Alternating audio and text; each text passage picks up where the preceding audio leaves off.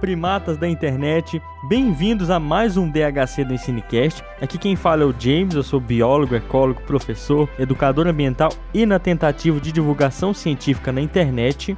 E para o episódio de hoje a gente está aqui para falar de um tema que não é muito feliz, mas que é necessário a gente falar nesse momento. Mas antes aqueles recados de sempre do Ensinecast. Bem, o primeiro é que o Ensinecast está nas redes sociais divulgando ciência. A gente está no Instagram, no Twitter e no Facebook. Se você não nos segue por lá, nos siga, nos compartilhe nesses canais. A gente também tem um site para quem quer informações mais detalhadas e contato com a gente. A gente também coloca todos os links e descrições lá, material para quem quiser conferir. Nós estamos também no nos principais agregadores de podcast, inclusive no Google Podcast, que a gente não estava até um certo tempo, então você pode nos encontrar em todos. Lembra de clicar em seguir no seu agregador de podcast, se você usou Apple Podcast, nos dê 5 estrelas. Outro recado muito importante é que a gente agora tem um e-mail, ensinecast.gmail.com para você entrar em contato com a gente, nos criticar, elogiar, nos divulgar, nos odiar. Você pode fazer isso tudo por e-mail ensinecast@gmail.com, tá? Bem, o último recado é para quem está sentindo falta dos episódios mais longos, porque tem gente de todo gosto no mundo dos podcasts. Logo a gente voltará com aqueles episódios de 45 minutos, uma hora, com debate, com bate-papo, porque o pessoal, o Cristiano e o Fernando agora estavam em projetos paralelos e também de férias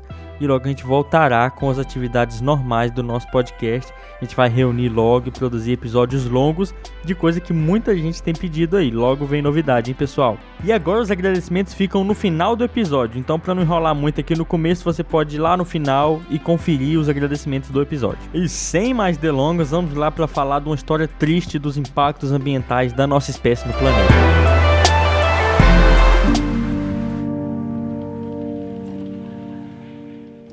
Que você ouviu no começo desse episódio são baleias se comunicando, são baleias conversando, ou como a gente diz na biologia, vocalizando. Baleias, assim como o grupo dos cetáceos todo, que é o grupo que inclui baleias e golfinhos, tem sistemas de comunicação muito complexos e fantásticos. O som que eles produzem é realmente deslumbrante, eu acho muito bacana e é legal de se ouvir parece algo de outro mundo. Vale a pena você colocar o fone de ouvido e ouvir um pouco, presta atenção.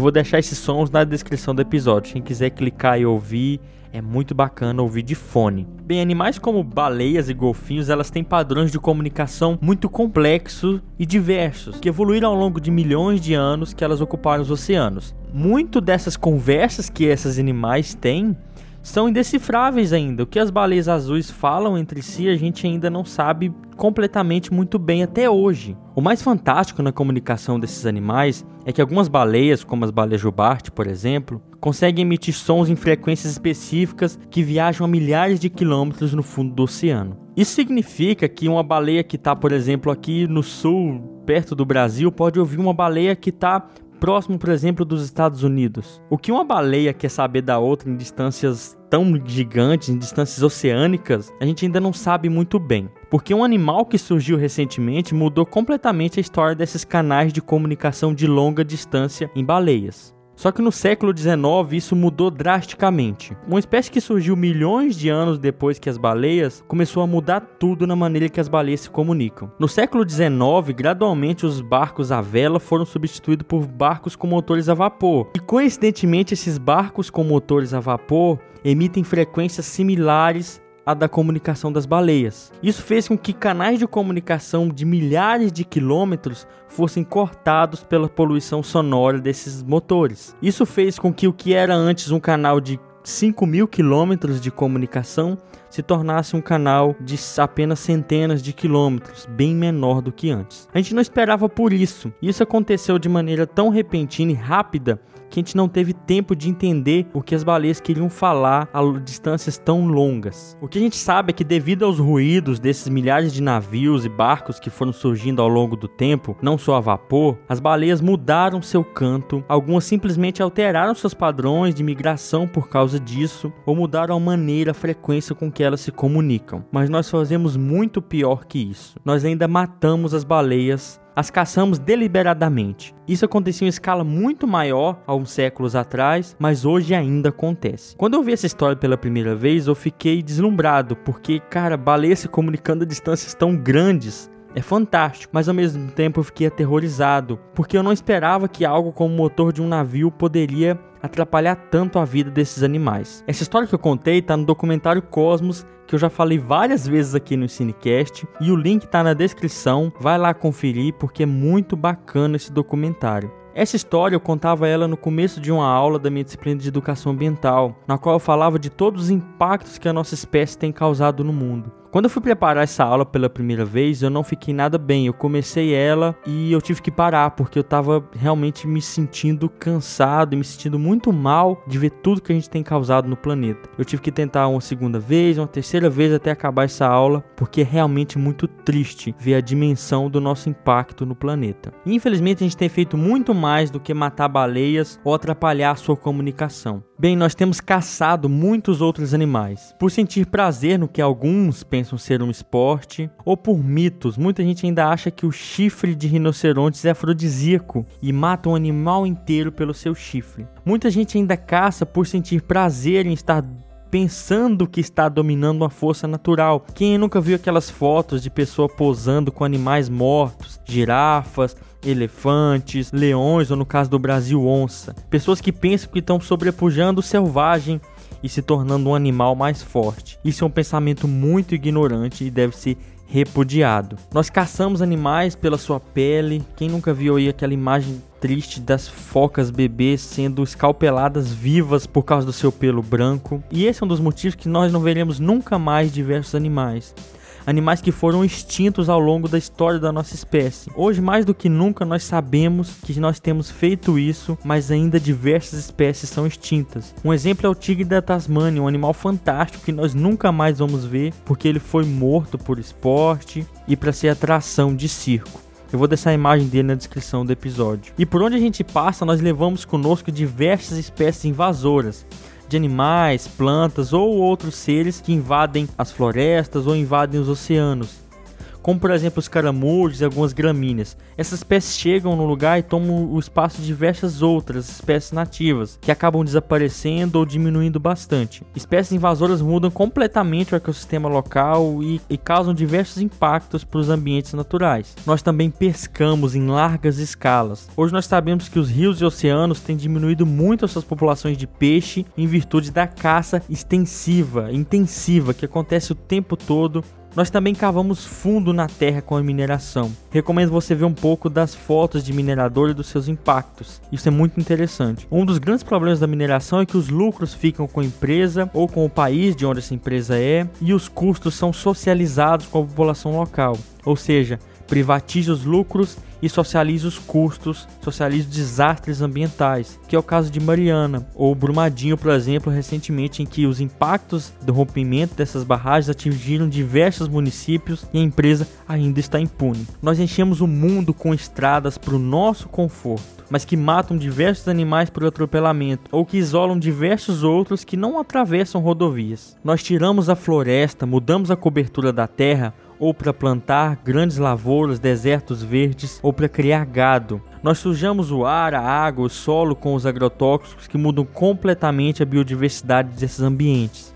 Nós sujamos o ar com nossos carros e indústrias, mas o ar sujo faz mal até para nossa própria espécie. Quem nunca viu aquelas fotos das pessoas em grandes cidades com máscaras para se proteger da fumaça dos carros e das indústrias? E com todo esse ar sujo e sem florestas, nós temos mudado o clima do planeta, ou pelo menos contribuído para acelerar as mudanças climáticas. Ao longo da história do nosso planeta, as mudanças climáticas sempre aconteceram, mas pela primeira vez, uma espécie que é consciente disso tem o feito e tem o feito rápido. As mudanças climáticas são um consenso científico e a nossa espécie tem um papel grande nisso, se não principal. Com essas mudanças climáticas, uma série de impactos nas chuvas, nos regimes de chuva, nos regimes de temperatura tem acontecido ao longo de todo o planeta, que tem impacto direto sobre a biodiversidade e está mudando completamente os ecossistemas naturais. Nós intensificamos as queimadas devido às mudanças climáticas. Quem não viu recentemente as queimadas na Amazônia ou na Austrália, que foram de intensidade nunca vista antes e que atingiram vastas áreas? Nós produzimos muitos resíduos tóxicos, resíduos sólidos, por exemplo, que é o caso do lixo lixo. Muita coisa que a gente decide não usar, a gente descarta, vai para os rios, mares, lagos. Certamente você já viu várias fotos, por exemplo, de tartarugas presas em plástico, crocodilo com pneu no pescoço, vivendo com isso, ou animais se alimentando de plástico. Hoje nós temos ilhas de lixo nos oceanos, nós temos amontoados de lixo em rios, nas cidades, no solo. E esse lixo hoje já está até na nossa cadeia alimentar. Nós comemos plástico. O plástico ele é quebrado nos oceanos e vai parar na carne dos peixes. A gente come isso. Sem contar nas diversas espécies, é claro, que morrem o tempo todo por causa de poluição de lixo.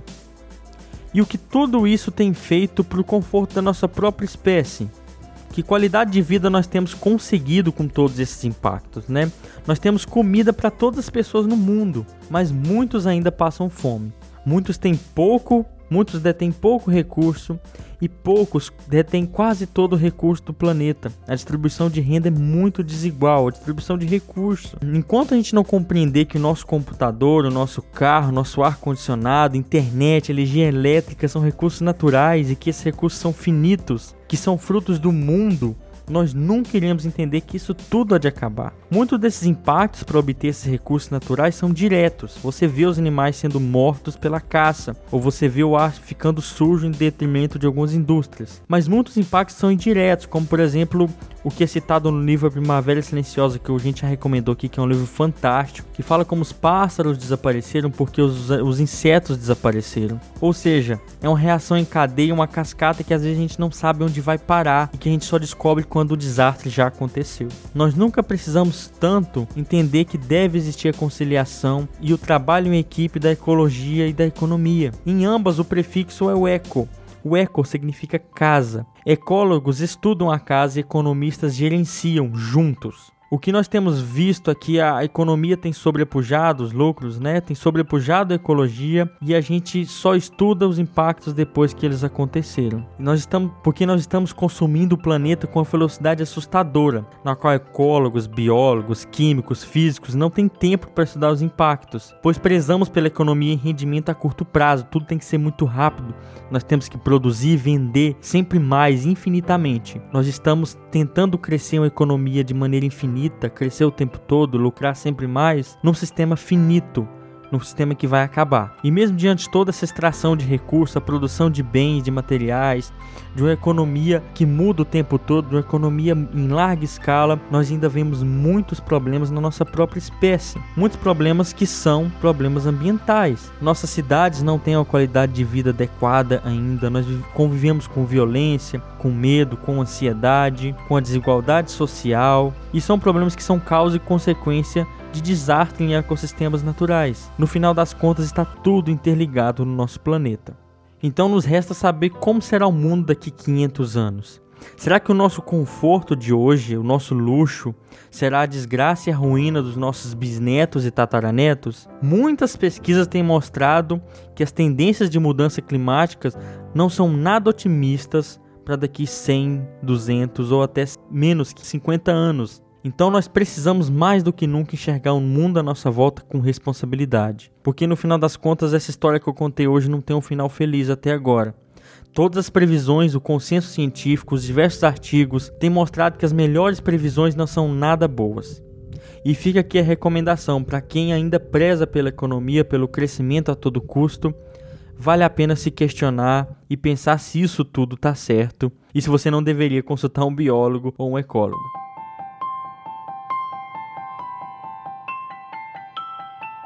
Bem, pessoal, agora a gente vai deixar os agradecimentos para o final do episódio, mas muito obrigado para quem ficou até aqui e vai ouvir os agradecimentos. Primeiro, eu quero agradecer muito ao Luciano Seiga que divulgou o nosso podcast e pediu para divulgar o podcast dele, que a ideia é muito bacana, que é o podcast Escola Pública Podcast. Tanto podcast essa frase, meu Deus. Mas enfim, é muito bacana a iniciativa dele. Dê uma olhada, porque tem episódios muito legais sobre educação.